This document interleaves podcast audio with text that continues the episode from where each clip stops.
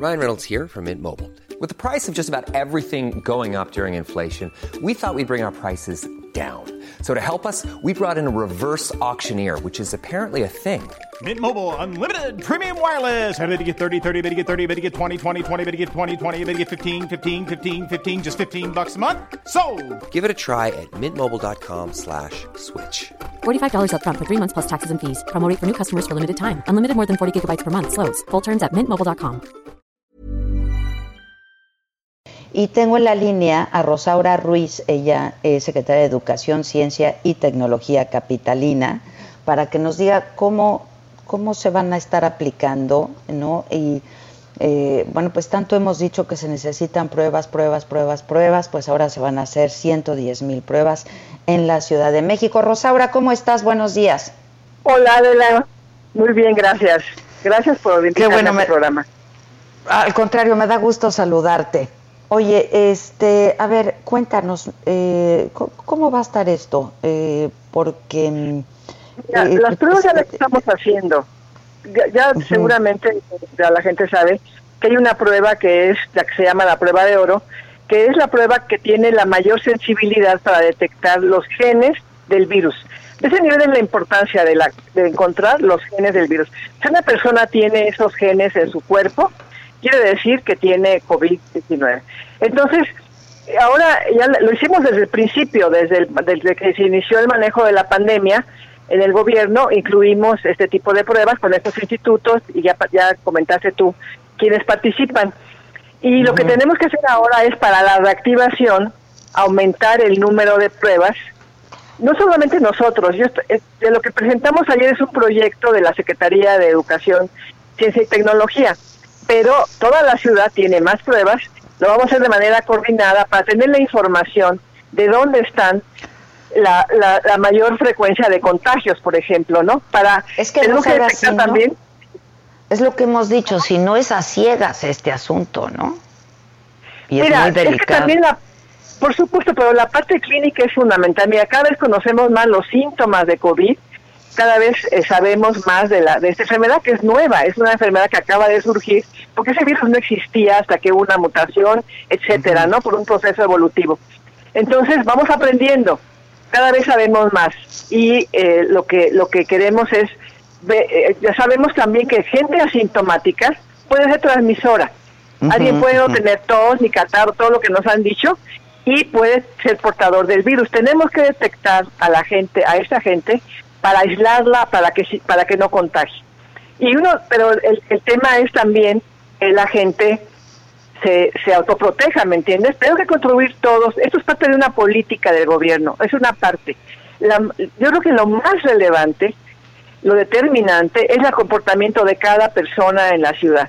Cada persona tiene que cuidarse y cuidar a los demás. O sea, ese es el- esa es la clave, Adela. Sí, sin duda, sin duda. Y, y so- sobre todo esto que dices de los asintomáticos, porque nos han dicho que Sí. por lo menos 8 de cada 10 eh, pueden ser asintomáticos. Entonces no sabes que tienes el virus y lo puedes estar contagiando. Y por eso es sí. tan importante hacer pruebas, sobre todo ya para la reactivación, para saber dónde está. Es que si no, pues verdaderamente es como a ciegas este asunto, ¿no? Exactamente, ese es un dato más, muy relevante, por cierto, como por supuesto, como tú señalas. Y, eh, y estamos haciendo eso de manera que vamos a hacer también una prueba al azar, aleatoria. Las pruebas que hacemos ahora son sobre todo de las muestras que nos manda la Secretaría de Salud local de, de los de los hospitales y de los centros de salud, es decir, gente que ya tiene síntomas, que está enferma. Pero al estudiarlos a ellos y estudiar a sus contactos, hacerle prueba a sus contactos para que algunos de esos contactos seguramente son asintomáticos, ¿ves? Y pero pero pues, están contagiando a otros. Detectar los contactos para que se cuarentenen. Tenemos claro. que hacer, sí, pa- o sea, para que se aíslen, para que sepan que están contagiados y no contagien a su familia, ni a sus amigos, ni a sus compañeros de trabajo, ¿no? Ni en el, Sí, ni en el transporte, etcétera, ¿no? Ujú, ujú. Pero ¿Cuántas Adela, han aplicado ya- ya ustedes, Rosaura? Ahorita nada más mi, mi grupo, nada más el grupo que, que encabeza SECTE, 40 mil. Ok. Pero te quiero decir que también el, el INDRE que es federal, también aplica pruebas, el Seguro Social, el Sí, ISSSTE. sí, sí, sí, sí, ¿Me entiendes? Entonces, yo lo que estoy haciendo, lo que queremos todos es coordinarnos para tener la información de todos estos grupos que estamos haciendo las pruebas, para sumarlos, hacer el, el- el análisis estadístico y entender cómo está distribuida esta, esta, con, estos, con esos contagios en la ciudad. cruzar la información y bueno, pues entre más pruebas se hagan, una- más información se tiene. Y estar, y estar, exactamente, y estar en contacto todos para que los datos de todos se compartan y hagamos los análisis de manera conjunta, ¿no? Ahora, en realidad es que pues se han hecho pocas pruebas en México, Rosaura. Mira, es que la ciudad pruebas. tiene, lo que pasa, la ciudad tiene un porcentaje que en poco tiempo va a llegar, te lo puedo decir, como ciudad, equivalente a algunos países, proporcionalmente, evidentemente, como Corea del Sur. Ese es el nivel de pruebas que vamos a hacer en la ciudad.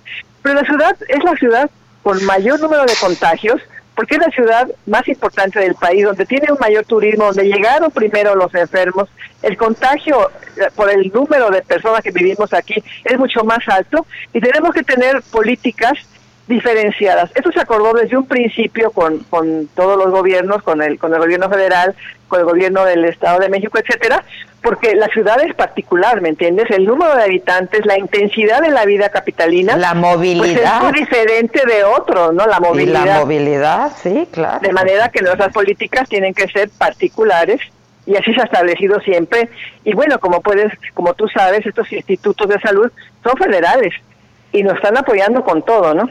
Ya. El Oye, el, el- digo, sí, dime. No, no, perdón. Me decías, ya han aplicado 40 mil pruebas. ¿Es- ¿Estas van dentro de las 110 mil o son 110 mil aparte que van a...? Están incluidas en las 110 mil y mira, y la idea es tener más pruebas. Lo que pasa es que no es fácil conseguirlas, pero estamos consiguiendo y nos está ayudando la, la Secretaría de Relaciones Exteriores a conseguir otras pruebas que se complementarán con estas. El programa es grande. Yo lo único que expliqué en la, en la conferencia que organizamos ayer es este proyecto que conduzco con la con nutrición y con el INEGEN, con el, con el INMEGEN, ¿no? con el Instituto de Genómicas de la ciudad. Bueno, es, es un instituto nacional, ¿no? Ya. Sí. Este... Es parte, digamos, es parte, pero me importa mucho que la gente sepa cómo está actuando la, el ala científica en la, en la, en la epidemia, ¿no? Esto lo estamos haciendo en, en el terreno de lo académico, ¿no? De la, de la investigación. Sí, sí, sí. Sí. Eh, po- porque, pues, la verdad es que la comunidad, la academia, la comunidad científica han estado pidiendo, Rosaura, que se hagan más y más y más pruebas. Sí, se tienen que hacer, Sí, se, se tienen que hacer. que Estamos hacer. buscando más pruebas, sí. Sí, Ya. por supuesto.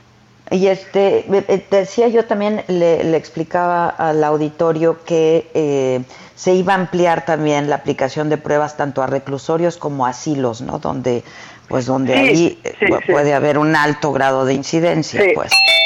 Sí, lo estamos haciendo, lo estamos haciendo ya y son las pruebas que lleva la Secretaría de Salud, que ellos nos mandan las muestras. Entonces ellos tienen que tomar las...